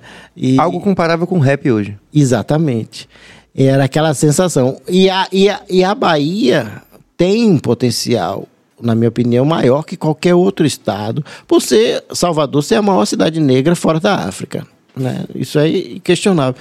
Como eu, te, como eu falei para você, o, o, o, o, a- o público de reggae hoje, é, aqui no nosso estado, é um potencial mercado e um potencial lugar onde você pode se expressar e receber todo esse, esse, essa, esse feedback, né, essa resposta do público, porque é, existe uma interação verdadeira. Ou seja, o, o reggae é, é cada vez mais e cada vez mais será uma grande fonte de público, de audiência, de, de, de produção de, de, de músicas. Então, para a gente ali, naquele momento ali, a gente estava é, na, na, na década de 90 é, começando a experimentar isso, né? E, Com a e- Isso, eu saí do estúdio e, e- e- gravei aquele, aquela, aquela demo para logo depois eu comecei a ver o Adão Negro nos outdoors, eu comecei a ver o Adão Negro nos jornais, eu comecei a ver, vi falar, rapaz, isso é incrível. O reggae é e continua sendo, sempre será na Bahia uma grande válvula de escape para a cultura independente. Eu acho que vocês têm que cada vez mais aprofundar nessa linguagem porque é isso que garante essa fidelidade né, desse público. Né? O rock, é, que é a minha linguagem, infelizmente a gente não tem tanto, Tanta força. tanta força. sentido. É. Mas Mercado. o rock e o reggae são irmãos. Se você parar para ver, São eles têm a primos, né? mesma origem, né? Que é o blues, que é a música afro-americana. E interessante que nessa época que você falou, é, falando exatamente sobre isso, sobre essa, esse sentimento de pertencimento, de serem primos aí, irmãos aí, do rock, do reggae, é, tinha um evento aqui na Bahia que era o Garage Rock. Sim, se lembra do Garage Rock? É, Vocês tocaram muito. E que Charlie Brown participou, Nação Zumbi participou. Grandes nomes da, da- do Alternativo em Salvador participaram em algumas, pelo menos em, em pelo menos uma edição.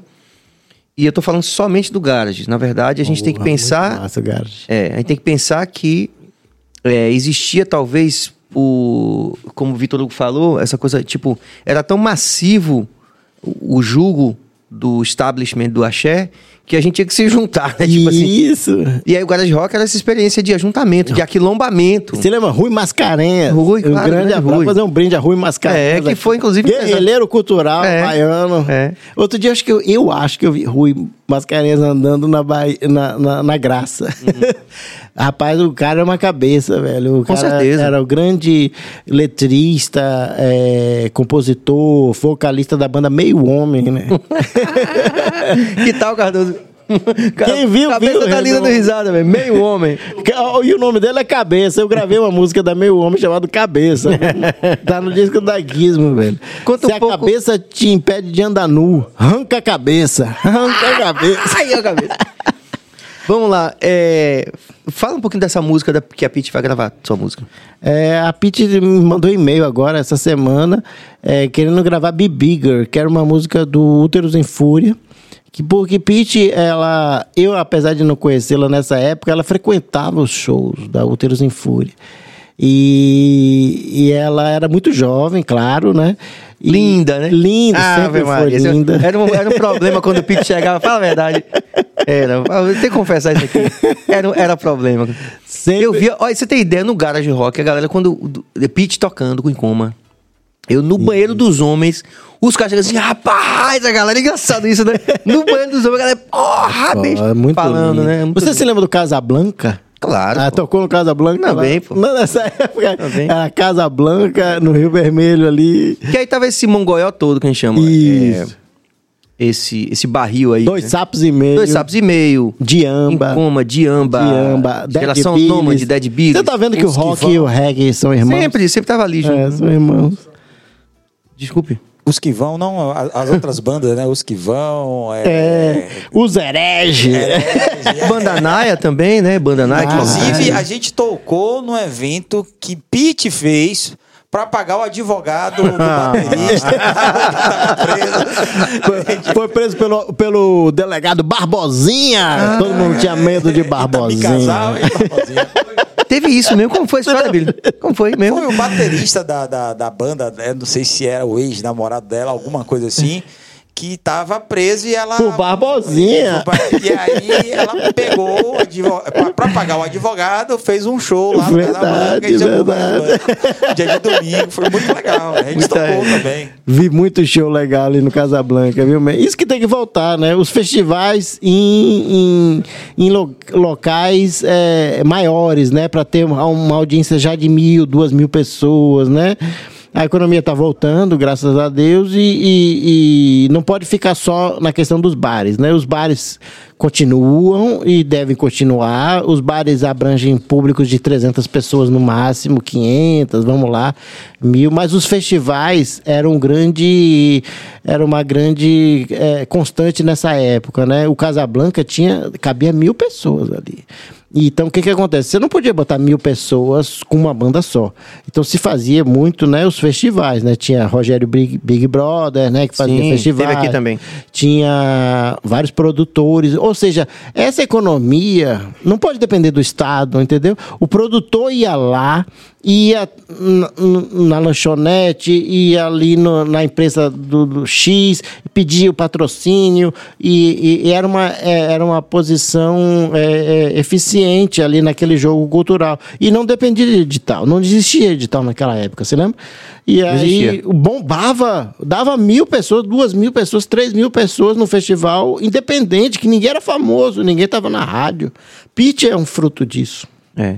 E pra ser justo, mais justo, a gente também tem aí alguns artistas que a gente não citou, que também foram importantes e que inclusive ganharam o cenário nacional em alguma medida, como Lampirônicos. Lampirônicos, Né? Que que, tá- que agora é Baiana System. Sim, que tá na É. origem do Baiana System, né? Exatamente. A gente teve também é, Penélope, também chegou a assinar com a Sony Music, Music. Catapulta. Catapulta, é.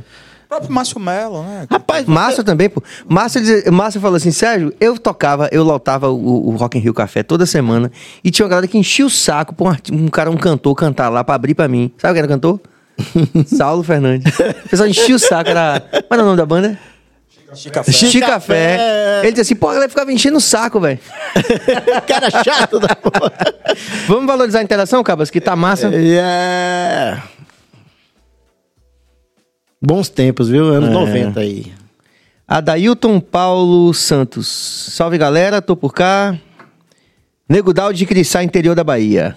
É, não sei se, se, eu, se eu li certo. Se eu li certo. Talvez ele tenha digitado alguma coisa errada. Mas ele tá em Jiquiriçá, no interior da Bahia. A gente manda um salve aí pra você. Vale de Jiquiriçá também, importantíssimo historicamente.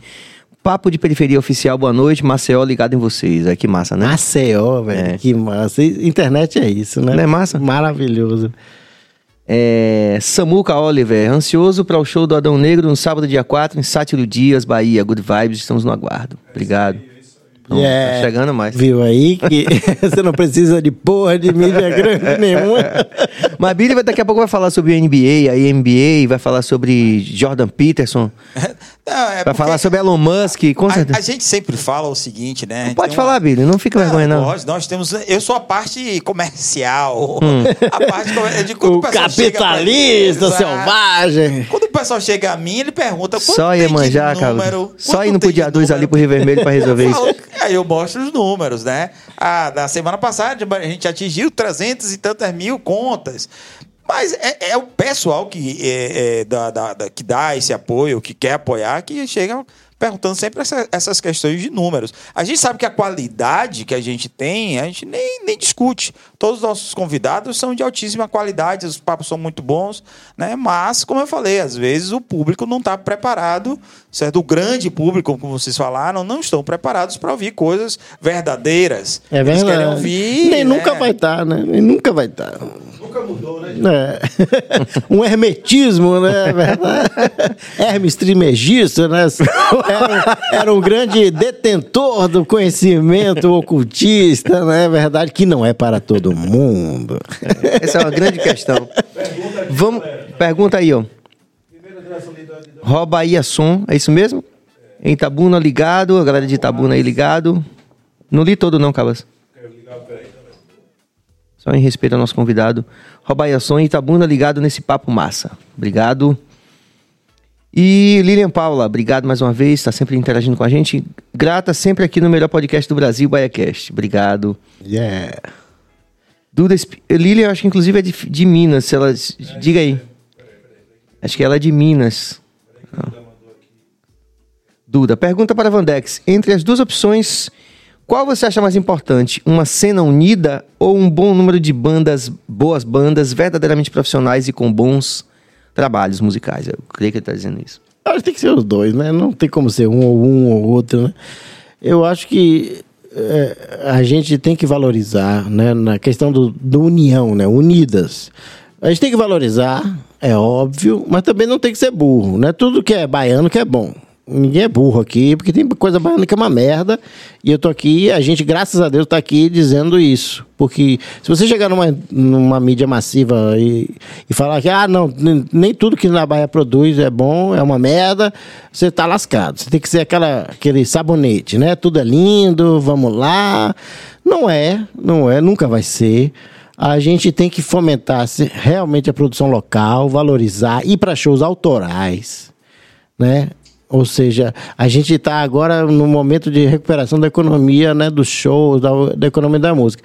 Eu acho que é importante você ir para shows autorais, certo? De gente que está cantando a sua vida, a sua, a sua história, né? Claro, é óbvio. Por quê? Porque a gente também vive a mesma coisa, entendeu? Os mesmos problemas, né? As, as temáticas vão se repetir. Mas, ao mesmo tempo, as bandas têm que se, se profissionalizar, né? Tem que melhorar né? O seu fazer, tem que eh, se organizar, né? Chico Sainz dizia isso. Eu, me organizando, eu posso desorganizar, não é isso?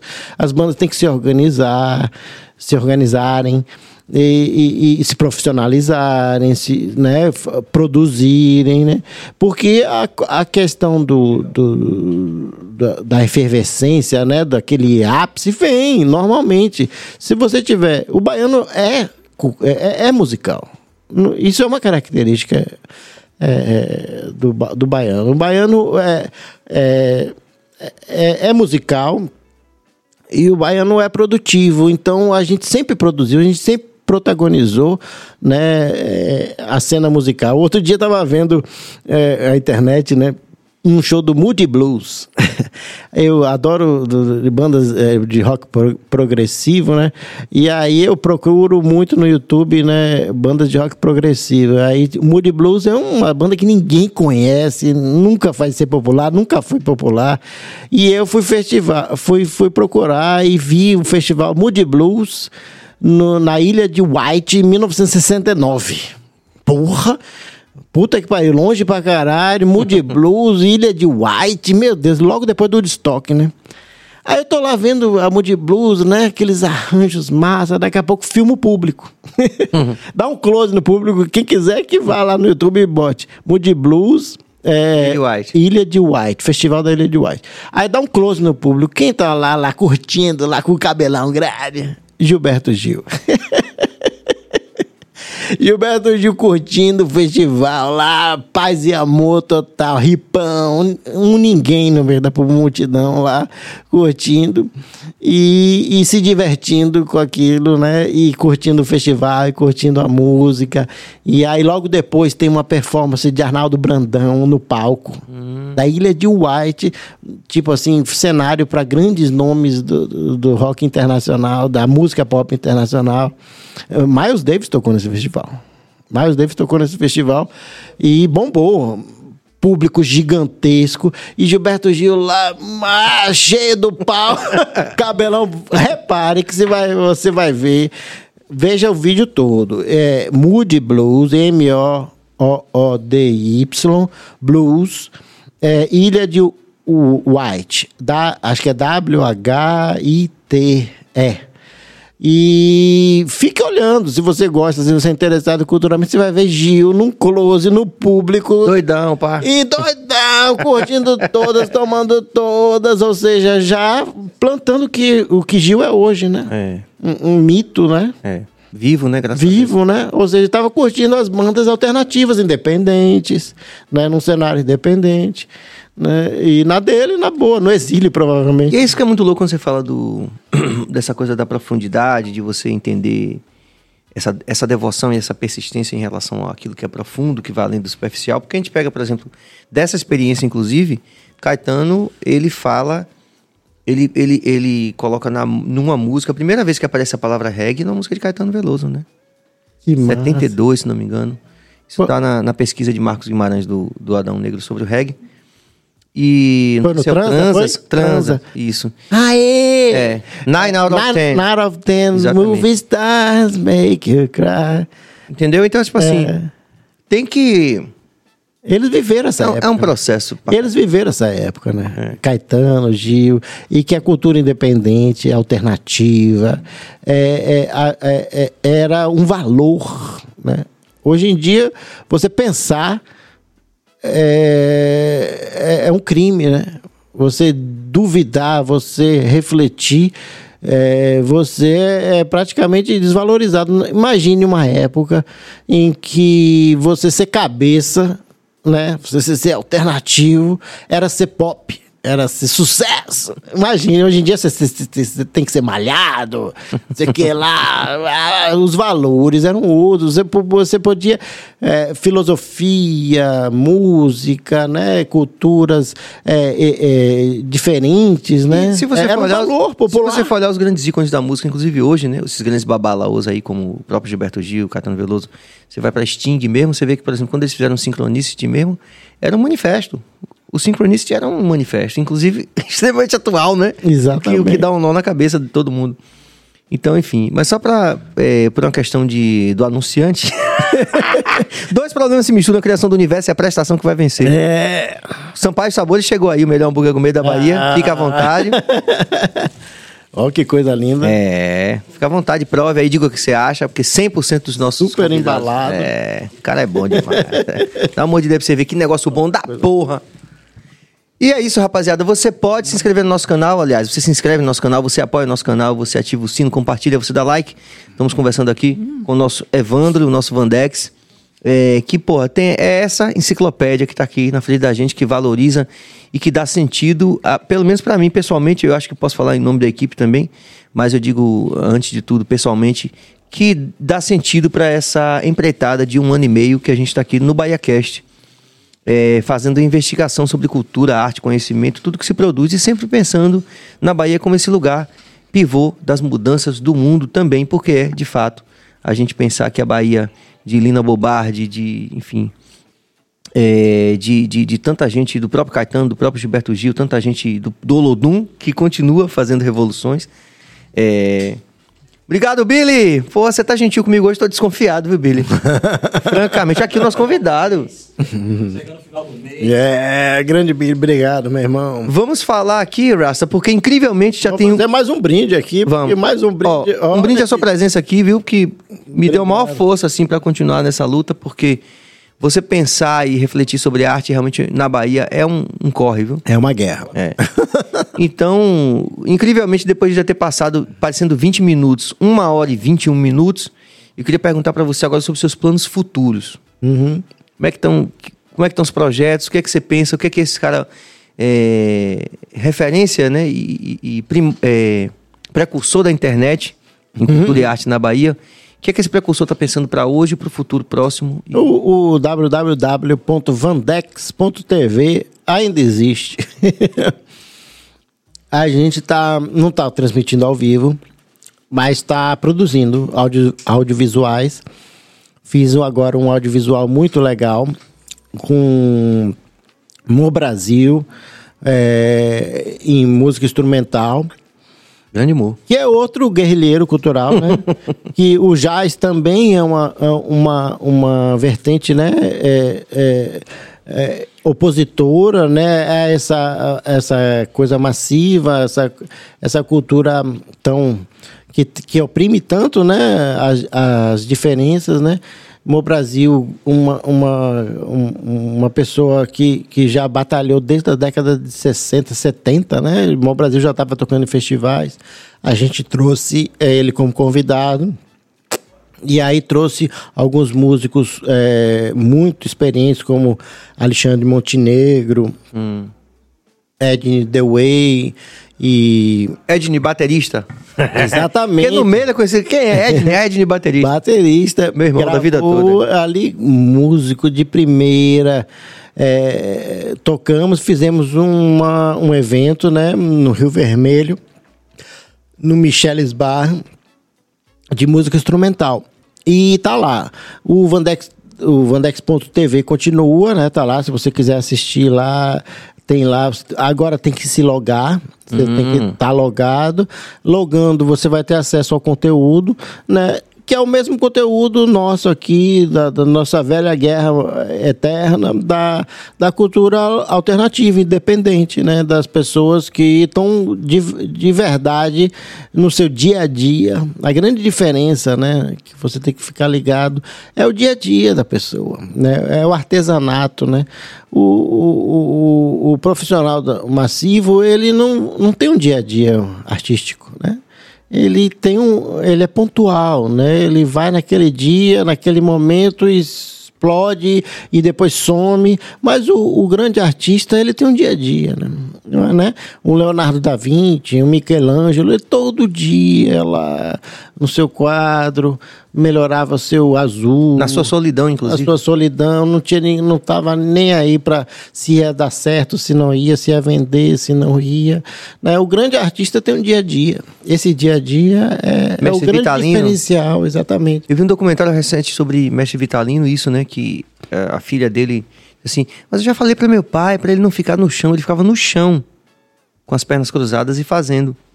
Todo santo dia. Aí ela diz assim: já falei para meu pai, para ele botar uma cadeira que não sei o que, a coluna dele, não sei o que. Ele no chão. Ali ele não saía do chão, estava ali produzindo. Sabe? Num, num, como- num- numa. Numa grande busca solitária, inclusive. né? Exatamente. É solitário. todo, a vida é. do artista é solitário, né? Ingrata, né? É.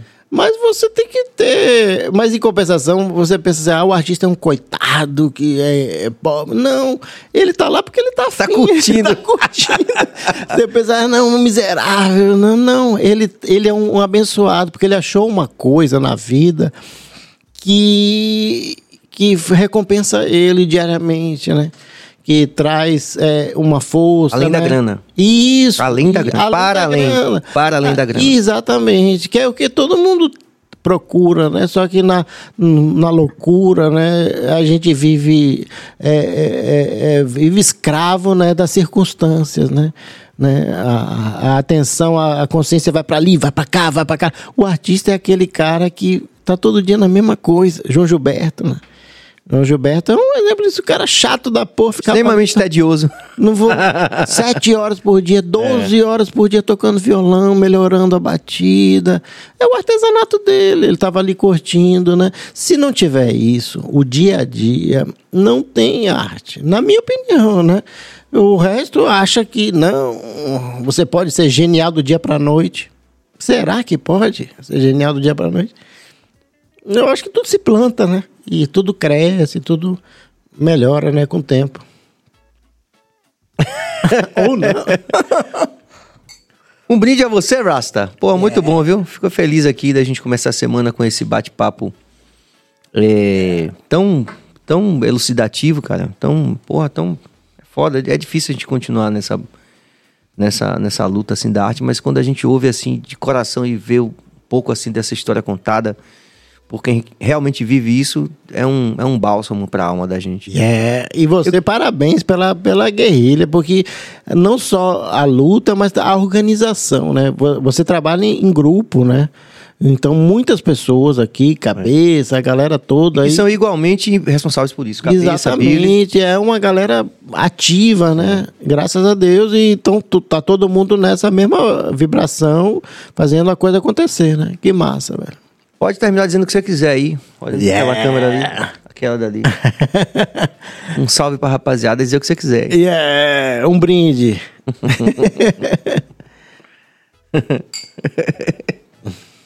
Muito bom. Billy, vai, vai de agenda? Sacana, velho. Pô, esqueceu o microfone. A gente tá aqui bebendo e Billy ficou bêbado, bicho. Porra, é essa? Francamente. Então, amanhã nós, nós teremos, certo? Quarta-feira, nosso campeão olímpico baiano, Robson Conceição. É, inclusive, eu já marquei com ele ali na corda do chiclete pra gente fazer um treino. Certo? Ele já confirmou. Então, meu irmão. Tá vai nos na- dias, inclusive, né? Exatamente. Perto do carnaval. pra chegar no carnaval já. Do chiclete, não, agora é Belmarx, né? Então, amanhã nós teremos todo mundo aqui, gente, porque Robson Conceição é realmente campeão em todos os sentidos, né? Então, a história dele é muito legal, muito um cara muito legal. Ele já teve aqui, inclusive, no, no podcast de, do, do Mais Um Gol, né? E só que ainda não, não foi ao ar. Então a gente amanhã vamos ter Robson Conceição, campeão olímpico. Quinta-feira é, é o 2 de fevereiro, né? Então, por, por questões de agenda de Serginho, nós não teremos o Bahia Cash. É isso aí. Vamos fazer então, bora. Gabi Oliveira, quais as maiores dificuldades que vocês artistas enfrentam? Ó, que massa. Sorocaba não foi aquele lugar que a gente tocou que teve. Rapaz, Muita história Volte aí, Ga- pra é Gabi, né. Gabi? Gabi, ó, o Adão tem uma história tão fantástica em Sorocaba, num show que a gente Tem que contar, é. que eu devo ter que contar um, um dia desse aqui, viu? Acompanha a gente aqui. Qual é a maior dificuldade que vocês artistas Vamos, qual a- diga aí você, Rasta. E é... É, Não sei, é claro que a produção, a gente, na verdade, quem é artista de verdade produz com grana ou sem grana. Porque ele produz porque faz bem pra ele. O artista é estritamente egoísta. Se foda se vai vender ou não. Eu tô ali me divertindo e se vai agradar ou não, é- não é meu problema. Eu tô ali resolvendo o meu problema existencial. Para começar. E só que a partir dali, claro, você quer que a, a obra seja é, é, fruída, curtida, é, é, e compartilhada, etc. Eu acho que a grande dificuldade do artista é fazer é, isso chegar né, ao seu público. Né? Eu acho que o grande desafio aí é o público ter uma posição né, também é, de valorizar as coisas autênticas, né? E de não cair no oba-oba da grande mídia, do, do, do, do, do, do que é bom porque está todo mundo gostando, então tem que gostar também. É bom porque. Então, acho que o, o que o artista pede. Né, que o artista quer é ser valorizado pelo que ele faz, né? E não pelo que ele é, aparenta para os veículos de comunicação. Ou seja, é, um- uma coisa é o que você é, outra coisa é o que como você aparece. São coisas diferentes. Você pode aparecer todo dia uma coisa, mas num momento pontual você aparecer de uma outra maneira. Então, o, o, o público, o que o artista quer é que o público seja também consciente e seja ex- extremamente exigente. Não aceite, não, não, não, não, não aceite é, é, é, é, é, porcaria, não compartilhe porcaria, não eh, pense duas, três vezes antes de compartilhar, né? É, é, é, são dois lados. Uma coisa é a produção, outra coisa é a recepção. Então, a- o artista é a produção, certo? Então, ele, vai estar lá no seu dia a dia produzindo, melhorando seu artesanato, né? É todo dia. Outra coisa é a recepção. Se a recepção, é, é, o- as pessoas é, entrarem no oba-oba, né? No, no, tá todo mundo dizendo, então eu vou dizer também, é, é, não adianta nada. Então, você tem que ser crítico, né? Você tem que botar dúvida, né? Antes de compartilhar, antes de saber, ah, e que, que que, que, que, é, é, que que isso vai contribuir, né? Então, seja crítico, né? Seja exigente, né? Não, não vá no oba-oba. Se o cara é, é, se propõe, vou dizer, um artista novo, aí, entrando. Você vai e vê um vídeo dele no, novo, se propondo ser um grande, uma estrela do reggae baiano. Beleza, que massa, velho. Reggae baiano.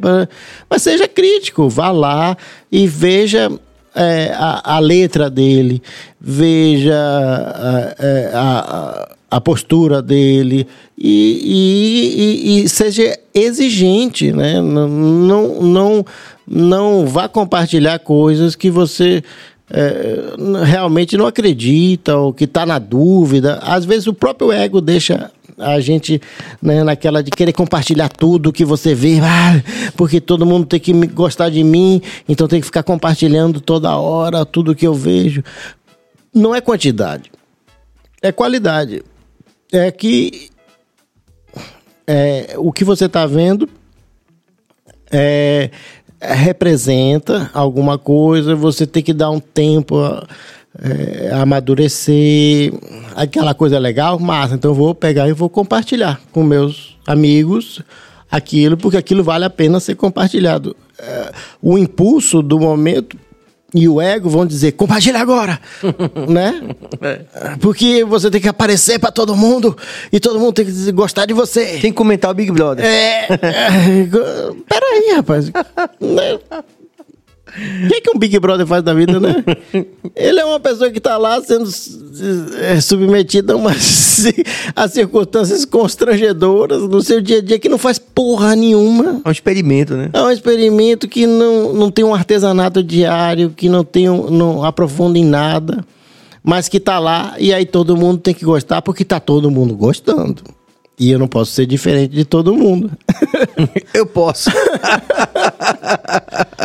Yeah. Muito obrigado, Rasta, mesmo, de coração, por abrir a nossa família, a nossa semana e, como é que se diz? Fortalecer a nossa família como você fortaleceu essa noite. Obrigado, de coração. Yeah. É, pra Gabi terminar dizendo o seguinte, Gabi, a gente vai fazer um vídeo, eu e Cabeça, que vamos, estávamos nesse show em Sorocaba, a gente vai fazer um vídeo no perfil do BaiaCast pra você, pra quem quiser ver. É uma resenha desse show que a gente fez em Sorocaba. Não, é não Cabas? Pela, é, Vamos pela lá. cabeça de Cabas, acho que. não, não ele concordou meio timidamente, mas acho que ele vai fazer comigo. Então, agradecer a todo mundo. Porra, porra, Rasta. Agradecer de coração mesmo. Ah, outro brinde aí. É, obrigado. Eu queria agradecer vocês. Massa. Né, porque isso aqui é uma coisa super à vontade, né? Uma coisa super verdadeira, muito massa. Eu sei disso. Tem que ser fomentada, tem que ser curtida. E eu acho que estamos aí na luta, sempre que precisar da gente, estamos aí junto. E agradeço a todo mundo que que tuitou, que mandou mensagens e participou e acreditar na luta eterna, né, da boa cultura, né, da cultura independente. Vamos que vamos. Fortalecendo essa resistência aí. Obrigado de coração, em nome de toda a equipe. E é isso, amanhã a gente segue com o nosso campeão. E é, vamos parar para fazer o 2 de fevereiro, que é muito importante para quem é baiano, né? Enfim, quem tá vendo a gente do Brasil todo que sabe. A gente é um, o dia 2 de fevereiro é um dia muito importante para a gente aqui na Bahia. A gente segue na próxima semana também, tem a agenda aí do Adão Negro, tem a agenda do Bahia Cast, várias coisas. A gente vai fazer, inclusive, é, um mergulho no Porto da Barra, vamos fazer um conteúdo interessante com o nosso co-host, que é o nosso grande Pedro Valente. É, e, enfim, várias histórias. A gente está realmente interessado nisso, nessa investigação profunda da experiência complexa do ser humano. Deus abençoe a todos, muita paz e muita luz. Vai, Billy.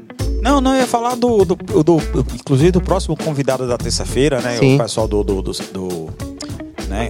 Da vez Vita? É, da vez Vita, vai ser, sim. Vai ser bem legal. É. E na quarta-feira já vai ser o. Como é que se diz? O grande compositor da, e grande cantor da, da do Olodum, né? É. Lucas Fiore, Lucas pô. Fiore, exatamente. É porque tem muitos no Lodum, né? É, eu tive que pensar, pô. Só me via Nazinho na cabeça agora. Mas é, aproveitando isso, inclusive, é, a gente é, convidou, durante um show, isso foi muito interessante, tava é, vovô do Ilê do lado do João Jorge. Aí eu intimei os caras, que tem uma relação, vai, velho. Inclusive, dia 7 a gente vai estar tá lá, viu, gente? Quem é da Bahia aqui, a gente vai estar tá participando do, do show do Lodum no dia 7 aqui, que vai rolar no Pelô também, no ensaio. Acho que é uma terça, se não me engano. Mas é, eu intimidei os caras, falei, ó, Vai lá no Bahia Cast. E todos dois confirmaram, é só uma questão de data. Afinal de contas, João Jorge já está à frente da Palmares, vocês sabem disso. O vovô do Lê também, muito compromisso perto do carnaval. Mas a gente logo, logo vai ter essa benção, né? De eles aqui no Bahia Cast, que é realmente assim um atingimento para toda a vida tê-los aqui como convidados. É isso aí. Então é isso. Yeah! Obrigado, Cabas. Do caralho, né? Bom pra caralho, né, bicho? Valeu. Vai ter que fazer isso mais vezes. Valeu, rapaziada. Então até amanhã. Muita paz e muita luz. Valeu.